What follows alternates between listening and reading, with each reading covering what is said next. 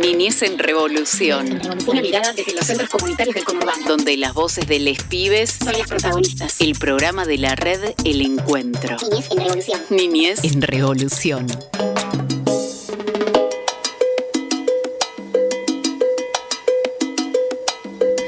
Bienvenidas, bienvenidos, bienvenides. Estamos en un nuevo episodio, en un nuevo programa de Niñez en Revolución. Este es el programa de la red El Encuentro, donde vamos a estar charlando un poco de todo lo que sucede en, el, en toda la comunidad de la educación popular y comunitaria. Estamos en José Cepaz, en Malvinas Argentinas, en San Miguel, en Moreno y hoy con una gran noticia. ¿Cómo estás? Muy bien, muy buenas tardes, días, noches a todos los que anden por ahí. Eh, felices de volver a, compartir este espacio. Estamos ahí jugando un poco que, descubran la voz. Yo sé que del otro lado ya la conocen, pero por las dudas lo voy a presentar. Está Omar Foresti con nosotros. Omar, un gusto. ¿Cómo andás, Mariana?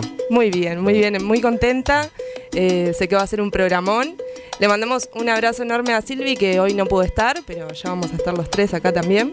Así es. Eh, es interesante poder venir, poder compartir y poder traer todas las historias que, también nos, hermanan en los barrios, con todas las pibadas y con tantas cosas que, van surgiendo. ¿no? Cada semana es un cúmulo de cosas hermosas que, y miles de historias para contar que seguramente iremos transmitiendo y que seguramente nos va a faltar tiempo para poder seguir compartiendo, pero bueno. Ah, yo, creo que sí, nos, va a faltar un poco de tiempo, eh, pero por sobre todo porque tenemos muchas anécdotas también dentro de los centros comunitarios. Pasan muchas cosas. Eh, muchas cosas, de una semana a la otra eh, puede pasar cualquier cosa y en eso que, se da en, el barrio, el vecino, la doña, la cocina, es, como un gran universo que se queda solamente en, no solamente en esas paredes, sino que se abre a, la historia del barrio, al, barro, a la calle, a todos esos lugares que donde transitan y habitan nuestras niñeces, que nuestras infancias y, claro, cuando uno dice así se te vienen rápidamente caras y de personajes de esos que son entrañables, ¿no? Totalmente icónicos y mucho fundador, mucho fundadora en los centros comunitarios, que en este programa te cuento traemos muchas historias también de cómo se crearon estos centros comunitarios, cómo siguen en pie, cómo se van conformando. Muy interesante y, para eso está este programa, también para escuchar las voces de las infancias. Acá han venido ustedes en, el episodio anterior. Exactamente, y bueno, mm, tal vez con mucha, mucha repercusión interna, ¿no? Eh, con todo lo que pasó, con todo lo vivido, con todo lo que pudo, lo que pudieron cantar y compartir, ¿no? Las historias. Eh, fue realmente muy, una experiencia muy rica y muy, eh, ¿cómo te puedo decir? Cuando vos lo vivís y después tenés, a veces cuando uno está acá en el programa no te das cuenta los efectos que produce en, en tu centro ¿no? Tal vez hoy sé que tenemos, vamos a, venir con cosas que, vienen preparando ustedes de la Suri y, es muy probable que genera un montón de cosas, un montón de sensaciones que después cuando uno vuelve, se escucha, eh, son como eh, se reproduce y se multiplican esos efectos eh, que uno, si querés, sin querer va, va generando, ¿no? Sí, no, totalmente. Em, Sabes que me pongo a pensar también un poco en, toda la ilusión que genera mostrar ¿no? El trabajo eh, que por ahí se prepara un montón de tiempo, incluso venir acá, ¿no? Porque uno dice, bueno, van una horita. Esos pibes se preparan un montón para esa horita, llegar acá y después a la vuelta tienen eh, muchísimo para contar, para vivir, para un montón de cosas. A mí me parece como que ese ratito en la radio, eh, los chicos el otro día decían, tuvimos que trabajar un montón para llegar hasta acá. Y, bueno, después la vuelta con todo lleno de materiales. En la Suri particularmente vienen acá a, mostrar. Ellos, eh, me parece súper interesante la idea de poder em, sacar afuera, ¿no? Un poco todo el trabajo que, que se hace, que muchas veces es como se trabajan tantas cosas, es imposible mostrar todo, pero la ilusión que genera poder mostrar algo que uno estuvo trabajando muchísimo tiempo a los pibes es algo que, no sé, no, no lo podría terminar de poner en palabras al menos. Vos sabés que eh, para los que nos están escuchando, eh, este programa sale desde la FM, la 91.7, que es la radio de la Universidad de General Sarmiento, pero también lo, lo podés escuchar en FM Tincunaco, en FM La Posta, en la radio UNLU, en Palabras del Alma. Y además también podés buscarnos en las redes y en las redes nos vas a encontrar. Vos pones Niñez en Revolución y te va a aparecer en, en Facebook, en Instagram, en Spotify y podés buscar todo lo que sucedió. Y con respecto a esto, lo que te quería decir es que el otro día, también eso, por eso contarles que estar en la universidad y venir con, con las niñas a la universidad te da la posibilidad después de salir y recorrer el campus, recorrer el, el multiespacio, el, multi, el multiespacio cultural y, y bueno, ver la, la, posibilidad, yo siempre pienso, ¿no? Que mm, a la privada de los barrios a veces eh, creen que la universidad, por ejemplo, la primera pregunta que te decían, esto es privado. Mm, sí. ¿no? Y vos le primero que le, con gran orgullo uno le decía, no, esto es público esto es de todas, de todos y de todos. Y empezar a pensar que el espacio también de la universidad es un espacio al cual vos podés acceder, podés venir a estudiar y también podés venir a, a otras actividades que también la, la, universidad abre. Entonces esa posibilidad de venir con, con la, privada acá y abrirles la cabeza de poder pensar otras cosas, eh, es interesante porque vos te das cuenta que se genera un montón de, de, sensaciones que tal vez si no hubiéramos venido no hubiera sucedido. No, totalmente. Sí, en eso eh, es es otro tema pensarlo, ¿no? Nosotros por ahí sí venimos acá a la universidad, hacemos, estamos acá en la radio, conocemos un espacio hermoso, pasamos siempre por la biblioteca. Para nosotros la salida de la biblioteca de, la, de acá, de la universidad de, de acá, es un espacio divino, pero la verdad que sí, muchas veces se genera toda esa repercusión que vos estás diciendo inconscientemente, ¿no? Eh, lo charlamos con los chicos, pero no, no lo terminamos de poner en palabras como lo acabas de decir vos que me parece fantástico. Te digo la verdad, ni siquiera me había puesto a pensar en toda esa repercusión, incluso cuando nosotros también, cuando traemos a los pibes y a las pibas, eh, se genera todo esto de qué carrera hay acá, si uno puede venir, no puede venir, ¿no? Siempre salen esas charlas. Yo siempre digo, ¿no? Que la, esa posibilidad de pensar que la universidad hoy es accesible, eh, para nuestros centros que son desde las diferentes, desde los diferentes lugares, tanto en Malvinas, José Cepaz, o San Miguel y Moreno, podés tener espacios siempre cerca, donde vos llegás con un colectivo, con un bondi, y, es algo que hoy, eh, por suerte, se ha hecho, la universidad es algo que es posible. Eh, y la educación popular va abriendo los caminos también para entrar y para empezar a instalar temas que son muy importantes como tiene que ver con los reconocimientos de este trabajo de la educación popular. Y en ese compartir también los profes van también como dan pescando ¿no? lo que va sucediendo en los barrios y lo que digamos el, el educador y la educadora comunitaria ponen en juego cada día que se abre la puerta a un centro y hay mucha gente que por ahí no se da cuenta. Entonces cuando uno viene y se comparte y se mete acá adentro, empieza también como a generarse todas estas posibilidades. Cuando uno busca, como estamos en estos tiempos de, reconocimiento, hay que saber golpear las puertas en donde sabes que van a escucharte para poder avanzar en este camino de lucha que, es cada día, que no se queda solamente en poner una olla o llenar una olla, sino que hay muchas más cosas detrás de eso. Totalmente, impecable. Muchas gracias. No. Muchas gracias. Impecable, sin muchas más palabras eh, para agregar lo que acaba de decir Omar. Eh, qué grande que es la educación popular y comunitaria. La amamos. La amamos, totalmente. Estamos, bueno, como les decía, está acá Omar Foresti, está Juan Felpeto, eh, Cami Belizán. Está Rodri Vadillo del otro lado operando ahí. Eh, muchas gracias. Y un enorme saludo a Silvi, que hoy no pudo venir. Pero como ya, como noticia, como anticipación para todos, les comento que vamos a estar los tres y que Omar nos va a deleitar en cada episodio de Niñez en Revolución, así que yo te daría un aplauso, Mar. ¿Para mí? Ay, por favor, no me aplaudan, por favor. un aplauso para Omar que se suma a esta familia para, para poder contar un poco y seguir sacando afuera todo lo que sucede en, en todo el campo de la educación popular y comunitaria, que es enorme y pasan, como decíamos hace un ratito, un montonazo de cosas. Hoy vamos a estar escuchando a jóvenes de las Suricatas. Y eso te iba a preguntar, ¿qué vamos a ver hoy? ¿Qué tenemos hoy preparado? Hoy, es, mira, eh, estamos en un taller de comunicación. Eh, preparando, muy nuevito, recién sacadito del horno, te podría llegar a decir, porque si bien el año pasado se empezó como a pensar y demás, este año empezó como a tomar forma real eh, este taller de comunicación y lo que vamos a ver es el resultado de la primera entrevista que hicieron estos jóvenes del Centro Comunitario Las Uricatas.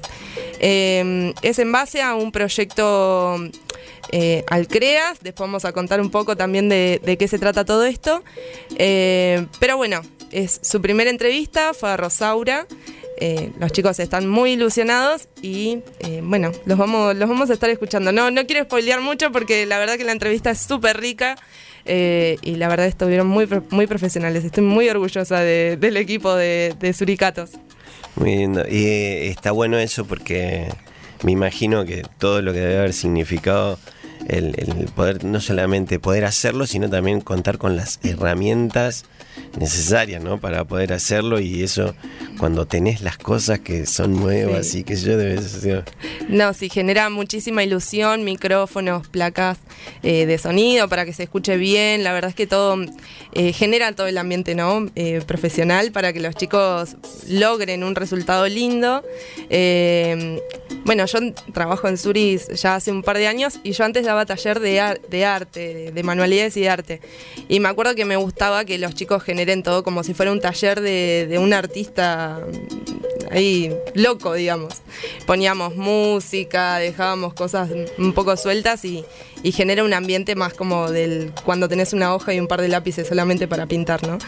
Y ayer, eh, ayer no, el día que estuvimos haciendo la entrevista, eh, me sucedía eso de, pensar, los chicos están haciendo un programa eh, de radio o una entrevista, pero con las herramientas para poder hacerlo, ¿no? Generar todo ese ambiente para que ellos se sientan bien, para que todo esté bien hecho y, y con un resultado que ellos quieran.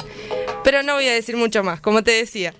No, lo que vamos a decir es, es cuando usted esté escuchando estos audios que van a venir, piensen que va a haber en el medio de todo eso una gran producción y préstenle atención a todos los detalles porque hubo un gran trabajo y aparte están estrenando equipo, entonces eso también hay que prestarle atención que por ahí no se dan cuenta pero van a estar eh, ahí latente cuando empiecen a sonar las palabras. Totalmente, así que ahora nos vamos a escuchar un temita y volvemos ya con, con los chicos y las chicas de las URIs. Saben, saben lo que hizo el famoso mono liso a la orilla de una zanja. Caso vivo una naranja. Qué coraje, qué valor. Aunque se olvidó el cuchillo. En el dulce de membrillo la casó con tenedor. La naranja se pasea, la naranja se pasea de la sala al comedor, de la sala al comedor. No me tires con cuchillo, tírame con tenedor. A la hora de la cena, la naranja le dio pena. Fue tan bueno mono liso que de postre no la quiso el valiente cazador ordenó a su comitiva que se la guardara viva en el refrigerador. La naranja se pasea de la sala al comedor. No me tires con cuchillo. Tírame, tírame con tenedor.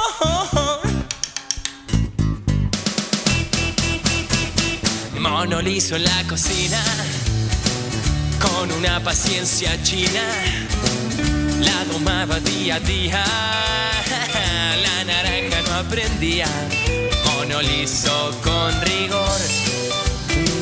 Al fin le empujó un poquito y dio su primer pasito, la naranja sin error. La naranja se pasea, de la sala al comedor. No me tires con cuchillo, tírame con tenedor. La naranja mono liso la paseaba por el piso. Otras veces de visita la paseaba en su jaulita. Pero un día entró un ladrón. Se imagina lo que hizo. El valiente mono liso dijo: ¡Ay, qué papelón! La naranja se pasea de la sala al comedor. No me tires con cuchillo. Tírame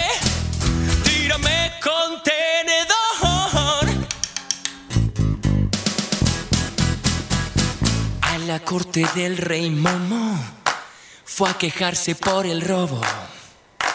Mentiroso el rey promete que la tiene el gran bonete. Y porque sí con frenesí. De repente dice el mono, "Oh, allí está detrás del trono la naranja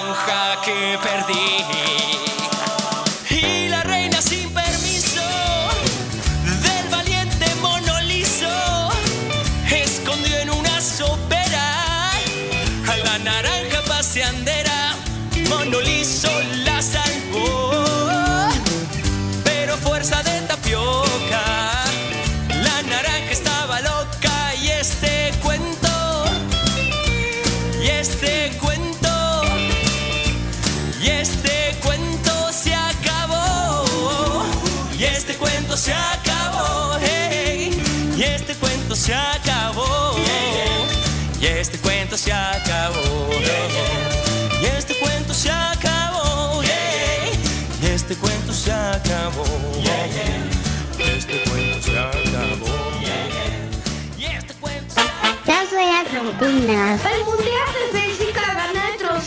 Ahí en este momento creo que somos todos argentinos luchando para que ganemos la copa. Messi es un jugador profesional. Es el mejor del mundo. Porque me gustan las figuritas de Messi. Niñez en revolución. El programa de la red Le Encuentro. Niñez en revolución. El programa de la red El Encuentro. Y seguimos acá en el programa de Niñez en Revolución. Como adelantamos un poquito, ahora vamos a estar escuchando una entrevista que hicieron el grupo de prejóvenes del Centro Comunitario Las Uricatas, que es un centro comunitario que está en Malvinas Argentinas. Es el único centro de Malvinas Argentinas. Muy bien, yo ya me estoy acomodando acá. Espera que estire un poquito las piernas. Vamos para poder disfrutar de este momento único que vamos a tener estrenando equipos, estrenando periodistas. Yo ya estoy a full. No, no, es una experiencia divina y aparte esta es la primera, pero se vienen muchas producciones, así que vamos a escuchar eh, la entrevista a Rosaura, que es parte de la organización CREAS. Somos el grupo de prejóvenes de las Uricatas y hoy le vamos a hacer una entrevista a Rosaura, que es parte de la organización CREAS. Hola Rosaura, ¿cómo estás? Hola, ¿cómo andás? Muy bien. Bien. Soy Jazmín del Centro Comunitario Las Uricatas y hoy te voy a hacer unas preguntas que hicimos con mis compañeros. Bueno, Eh, ¿Qué es el CREAS?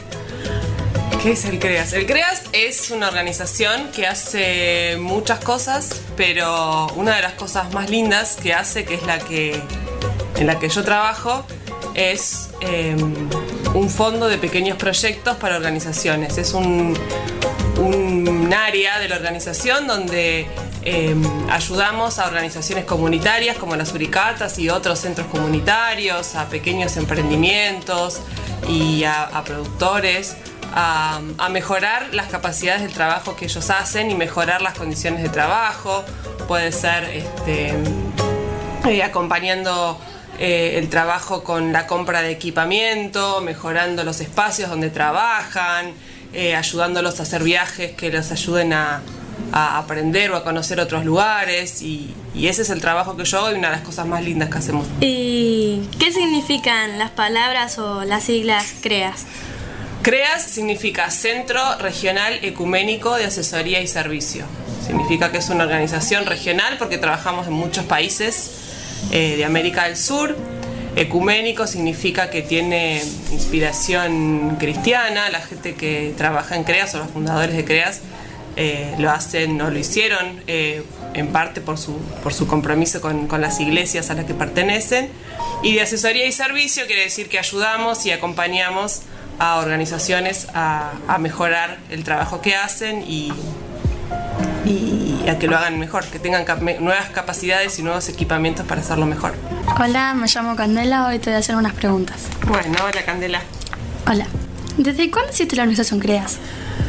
CREAS existe desde el 2000, desde el año 2000. Este año, de hecho, ahora el, eh, este mes, en ma el, sí, en mayo, cumplimos 23 años. Wow, un montón. Sí. ¿Trabajan, ¿Trabajan muchas personas? Y somos un equipo de aproximadamente 15 personas. Eh, uh -huh. La mayoría estamos en Buenos Aires, pero también tenemos compañeros que trabajan desde Mendoza, están en la provincia de Mendoza, y algunos compañeros también que están en Colombia. Mm. Mi nombre es Pedro. Eh, vine a hacerte dos preguntas. Bueno, hola Pedro, ¿cómo estás? Bien. Eh, ¿Hace mucho tiempo trabajas en CREAS? Trabajo desde el 2019, así que casi cuatro años. Eh, ¿Cuál es tu rol? Yo en CREAS soy la coordinadora del Fondo de Pequeños Proyectos, que es el, área que trabaja con eh, las organizaciones comunitarias, como las Uricatas y otras, eh, recibiendo las, propuestas que ustedes mandan, los proyectos que tienen y, apoyándolos con, con, con fondos, un apoyo económico, pero también este, acompañando en la implementación del proyecto y otras áreas también. Muchas gracias por responder mis dos preguntas y ahí viene otro compañero a decirte dos. Bueno, gracias a vos. Y ahora, bueno, esa fue la primera partecita de, de, la entrevista a Rosaura. ¿Qué opinas, Omar? Yo vengo así como entusiasmadísimo. Me encantan, me encantan escuchar a los chicos. Eh, imagino que uno la conoce a Rosaura del Creas. Eh, y me imagino en la cara de, felicidad de poder ver, recién charlábamos eso, ¿no? Cuando se, se, digamos, se acompaña un proyecto y cuando vos ves los resultados tan rápidamente y con ese trabajo tan lindo que están haciendo los chicos, da gusto de, de, de poder pensar, de acompañar estas ideas, ¿no? Totalmente, sí, no. Eh, es, es, totalmente así, todavía nos queda por escuchar porque esta entrevista siguió, así que vamos a seguir escuchando las últimas preguntas que le van haciendo a Rosaura y queda un poquito más todavía. ¿Por qué decidieron crear la organización? Eh, bueno, yo no estaba en el momento de la creación, yo como le contaba recién a Pedro, eh, trabajo hace cuatro años eh, en CREAS, CREAS tiene 23 años, eh, pero cuando se creó, eh, la idea de quienes, de quienes la crearon fue poner a disposición todos los conocimientos que, esas personas tenían para ayudar a otras organizaciones a mejorar sus, formas de trabajo. Este, desde la, las cuestiones eh, administrativas, desde las cuestiones eh, eh, logísticas, de ayudarlos a, a, mejorar su equipamiento, sus formas de organizarse, de, de, de, articularlas y, ayudarlas a encontrarse con otros y otras también para, para aprender y mejorar la forma en que, en que trabajan. Y el objetivo eh, eh, tiene que ver, desde el principio y, y, lo sigue siendo hoy, eh, ayudar a las organizaciones a, a mejorar sus capacidades para el trabajo que hacen. Sabemos que son las organizaciones, son organizaciones que tienen mucho compromiso con lo que hacen, saben muy bien lo que hacen también, ¿no? tienen muchos años de experiencia y, aprenden y han aprendido muchas cosas, se enseñan entre ellas porque se organizan, como las Uricatas también, que está organizada en, en, redes y, intercambian este conocimiento con otras organizaciones, pero creemos que, con, que, que CREAS tiene algo también para, para aportar a eso que las organizaciones eh, saben y conocen y comparten, que es algunos conocimientos sobre cómo se, se, gestionan las organizaciones, se organizan, poder hacer estos apoyos económicos como el proyecto eh, que están trabajando ustedes ahora, eh, que también las fortalecen a las organizaciones. Un, poco el rol de, de CREAS es ese, fue el comienzo y lo sigue siendo hoy también. Bueno, gracias. Y la última es, ¿cuál fue la mayor inversión que pudieron hacer? Eh, es una pregunta difícil, eh, pero porque en realidad todos los proyectos siempre tienen el, mismo monto para todas las organizaciones. No hay proyectos de más, eh, de más eh, dinero o de menos dinero, pero, pero sí les puedo explicar, les puedo contar qué tipo de proyectos hemos apoyado, qué tipo de inversiones se han hecho. En este caso, como el de Suricatas, han comprado equipamiento eh, para, el, para el taller de, de radio y de medios que están haciendo, pero otras organizaciones eh, han hecho eh, construcción, han construido y agrandado sus centros, han hecho viajes para conocer este, otros lugares o otras organizaciones, eh, se han hecho talleres o cursos, publicaciones, equipamientos de cocina, se han mejorado las cocinas, los patios, las aulas de los centros, eh, grupos de productores también que, que- apoyamos, de, gente que produce alimentos o que tiene una feria, también se, se, invirtió en, el equipamiento de la feria o de gente que necesita eh, cocinas para, para- para cocinar y, vender lo que produce. Eh, así que si bien la- el monto de la inversión es en general siempre el mismo, eh, para las cosas que se usan son muy diversas y las organizaciones y los tipos de proyectos que apoyamos son muy diversos.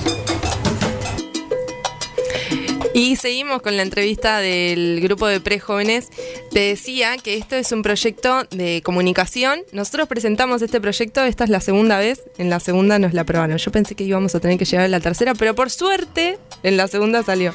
Hay un trabajo muy bueno ahí de no sé quién es el que coordina ese grupo, pero estos periodistas se nota que son unos jóvenes ahí, unas jóvenes muy incisivos en sus preguntas, van al hueso directamente, ¿no? ¿Cuánto? A ver, a ver, ¿cuál es la inversión más grande? La puso así como le incomodó a Rosaura. Muy bien, me encantó. Sí, sí, aparte te cuento como el detrás de escena. Eh, Jazmín fue con la pregunta y le dijo a Rosaura, esta, esta se me ocurrió a mí. Y la, y la vas a- voy a hacer. Y la vas a contestar, ¿eh? Sí, sí, totalmente. Así que queda un poquito más. Le, le hicieron otras preguntas también, eh, muy lindas, que todavía faltan. Así que vamos a seguir escuchando a jóvenes de las Uricatas. Yo y mi compañero Tiago te podemos hacer dos preguntas. Sí, claro. ¿Cómo eligen los proyectos que deciden apoyar? Los proyectos em, los, los elige en realidad un comité de proyectos que está conformado por, por personas, cuatro o cinco personas, que conocen eh, los barrios de las organizaciones que presentan los proyectos, conocen los temas, saben de organizaciones comunitarias, saben de, de- del trabajo que ustedes hacen y eligen los proyectos en, en base a ciertos criterios que tenemos como eh, si son proyectos que, que- que ayudan a, a fortalecer el trabajo con jóvenes o con niños o con mujeres. Eh, hay una serie de criterios que la gente del comité conoce muy bien y que eh, ellos también conocen en general los barrios donde están los, los centros y las organizaciones. Entonces ellos, eso los ayuda a ellos a elegir eh, los proyectos que se apoyan cada vez que, que se reúne el comité. ¿Qué te llamó la atención de nuestros proyectos? El proyecto de Suricatas, eh, me acuerdo que le gustó mucho al comité porque, primero porque ya lo habían presentado en una oportunidad, o se había presentado y no lo habían podido elegir. Eh, a veces pasa eso porque, eh, bueno, no hay, no hay capacidad para apoyar todos los proyectos que se presentan, entonces a veces llegan buenos proyectos que no se pueden apoyar, pero ustedes lo presentaron de vuelta y esta segunda vez sí hubo mucho interés porque es un proyecto. eh, primero que sabíamos que había mucho interés de parte de, de las Uricatas y del grupo de, de- de chicos de las Uricatas por, por, llevarlo a cabo, porque insistieron en volver a presentarlo a pesar de que la primera vez eh, no, no había, no había sido apoyado. Y porque es un proyecto que, que entendemos que a ustedes les va a permitir aprender muchas cosas, desarrollar muchas capacidades que ustedes ya están teniendo. Están, sabemos que les, les interesa eh, la radio, eh, los medios, eh, hacer publicaciones, hacer videos, es algo que, que a, los, a los chicos de la edad de ustedes les gusta mucho y entendemos que también eso los, los, los ayuda a, a- a a ser más creativos y a poder expresar cuáles son eh, sus intereses, sus preocupaciones, las cosas que les gustan, las cosas que no les gustan y que les preocupan de, de- de su barrio, de su escuela, de su comunidad. Entonces eh, se decidió apoyar porque creemos que, que es una forma de que ustedes puedan eh, expresarse y a la vez aprender a usar eh, estas nuevas tecnologías que, que a los chicos como ustedes les interesan tanto. Seguimos acá en Niñez en Revolución escuchando a los jóvenes y prejóvenes del Centro Comunitario Las Suricatas con una hermosa entrevista a Rosaura del CREAS donde van así como luciéndose de una manera increíble, así van con las preguntas al hueso, le dan y llegan. Me encanta, me encanta. ¿Tenemos algo más todavía? ¿Prepararon algo más? ¿O se quedaron ahí? Yo tengo ganas de escuchar un poco más. Hay un poco más, porque obviamente esto tiene un cierre precioso, así que me parece que es el último, ¿eh? Así que lo tenés que disfrutar. Bueno, me preparo.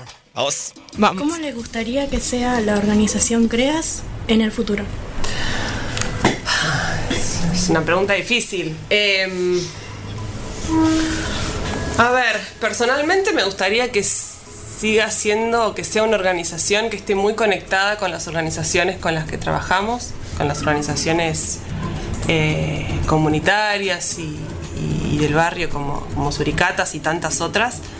Em, me gustaría que sí, que siga siendo una organización bien conectada con esas organizaciones, que podamos aprender, sigamos aprendiendo, pero podamos seguir aprendiendo de, de- todo lo que las organizaciones tienen para, para enseñarnos. Hay un, hay un, siempre hubo un ida y vuelta. em, pero, pero creo que, que- que la clave de que estas organizaciones puedan eh, seguir trabajando tiene que ver con, con- con esa conexión, con, con poder em, recoger los aprendizajes que, las organizaciones tienen en, los territorios, en los barrios y en el trabajo que hacen eh, y, aprender de ellas. Y, creo que eso es, em, algo que, nos, va a, a mantener eh, vigentes en el futuro y que eso es lo que me gustaría que CREAS pueda seguir haciendo, ¿no? aprendiendo eh, de las organizaciones y, y podamos seguir este, trabajando juntas. Sí. ¿Sí? ¿Qué sueños tienen por cumplir? Mm, a mí personalmente el sueño que o el sueño o el proyecto que tengo desde el fondo de pequeños proyectos que, que todavía no pudimos eh, hacer eh, por la pandemia y por montones de cosas que vinieron después es hacer un gran encuentro de organizaciones Eh, poder este, reunir a todas las organizaciones con las que trabajamos eh, y, hacer un gran encuentro donde eh, se puedan conocer. Bueno, muchas organizaciones ya se conocen, porque ustedes conocen a muchas de las organizaciones que, apoya CREAS, pero, pero hay otras que no. Entonces, que se puedan conocer, que puedan intercambiar sus experiencias, sus aprendizajes entre ustedes y, y con, nosotros también. Eh, ese es un, sueño y un pendiente que, tenemos, ojalá para, para, para el próximo año o, o para pronto, dentro de pronto. Sí. Gracias. No, Les gracias doy las gracias de parte de mis compañeros y mía y de la organización de Suricatas. Muchas gracias. No, gracias a ustedes. De nada. Niñez en Revolución, el programa de la red El Encuentro.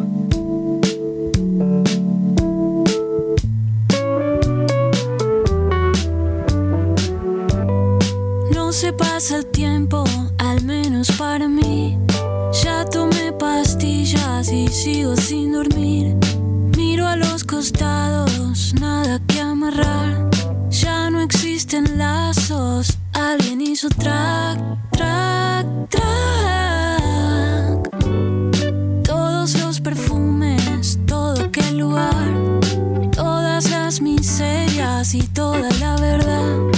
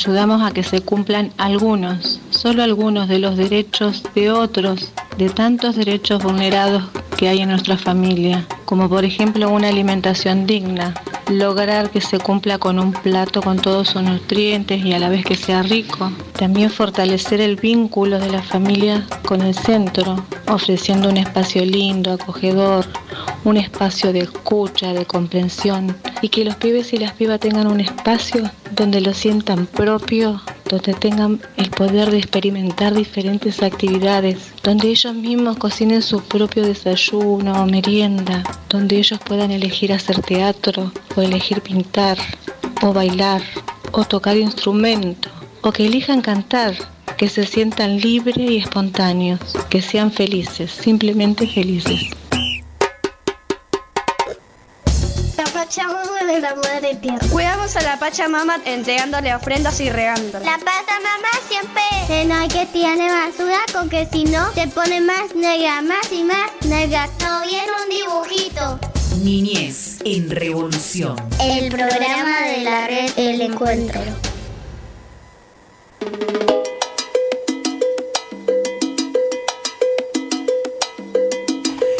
Y acá seguimos en Niñez en Revolución. Muy contentos, eh, felicitarlos. Hermoso lo- toda la producción de las Suricatas, el centro comunitario, el único centro comunitario de la red del encuentro en Malvinas Argentinas. Así es. Pero ahora viene un momento que mm, me parece tal vez de lo más eh, así como importante de lo que es para nuestra red del encuentro y tiene que ver con la estructura que, que tenemos y con donde compartimos y se viene el, primer plenario del año y para eso hoy nos visitan acá eh, compañeros y compañeras que han estado trabajando en la preparación de este primer plenario. Así que nos visita Miriam, está Paula por allá eh, en el- con más timidez y lo tenemos acá a, a Julián alias el Juchi. ¿El Juchi? Eh, acá al lado. Muy buenas, ¿cómo les va? Bienvenidos. Bueno, estamos acá muy contentos de que nos reciban. Este, en reali- la realidad es que yo mucho no participé en el, en el ahí vamos, vamos, pero siempre estoy ahí al pie para lo que necesiten, así que bueno, este, este es nuestro primer plenario en el año, así que bueno, muy contento por comenzar con eso y bueno, eh, preparamos muchas cosas para que podamos trabajar todos. Buenas, acá Juchi. Yo estoy, bueno, vine acá a representar un poco al equipo con el que estuvo, que estuvimos organizando el plenario también. eh, armando, pensando las, los temas, las estrategias que para usar en este encuentro, que es como de los momentos más importantes que tenemos en la red.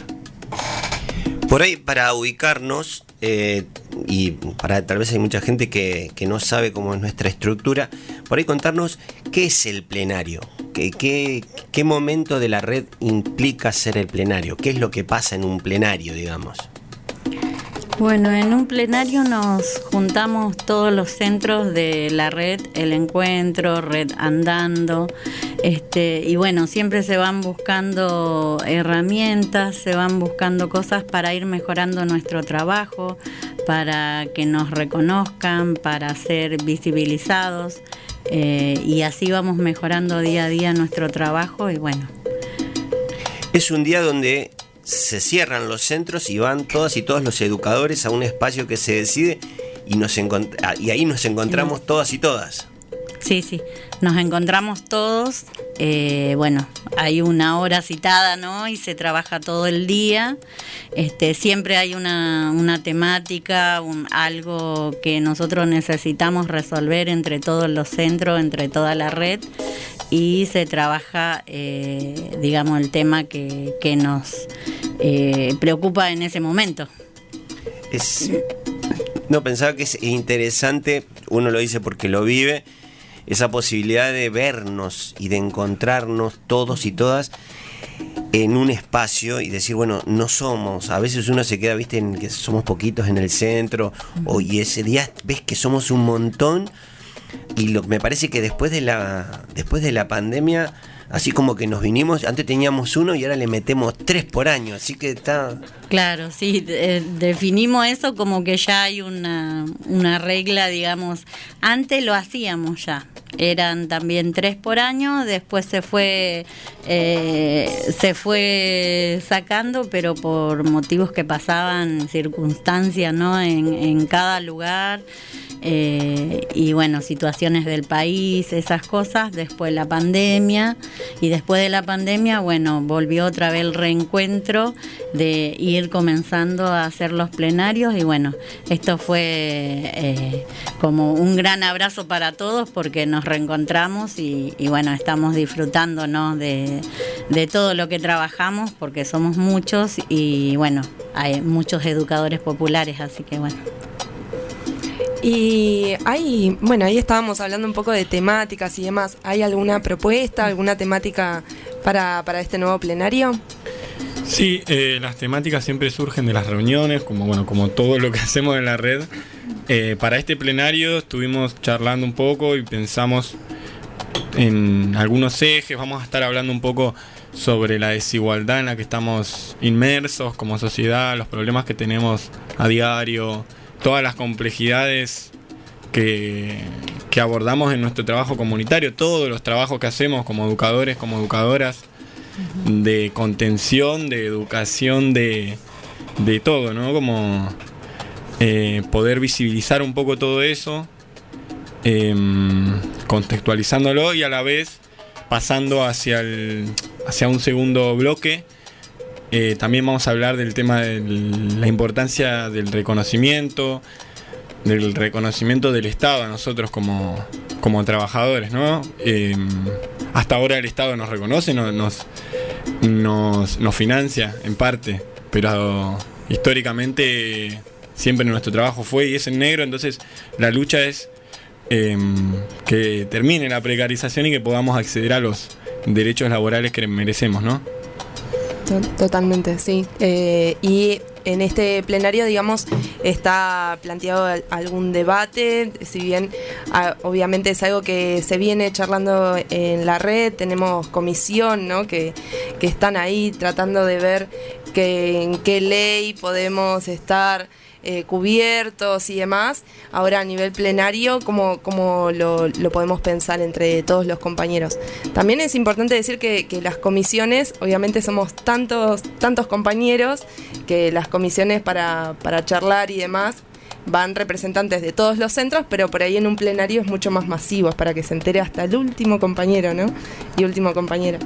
Bueno, eso, el tema de la cantidad siempre es uno de los desafíos que tenemos para para poder lograr algo interesante con estas 150, 200 personas, ¿no? No es, no es fácil pensar actividades y cosas.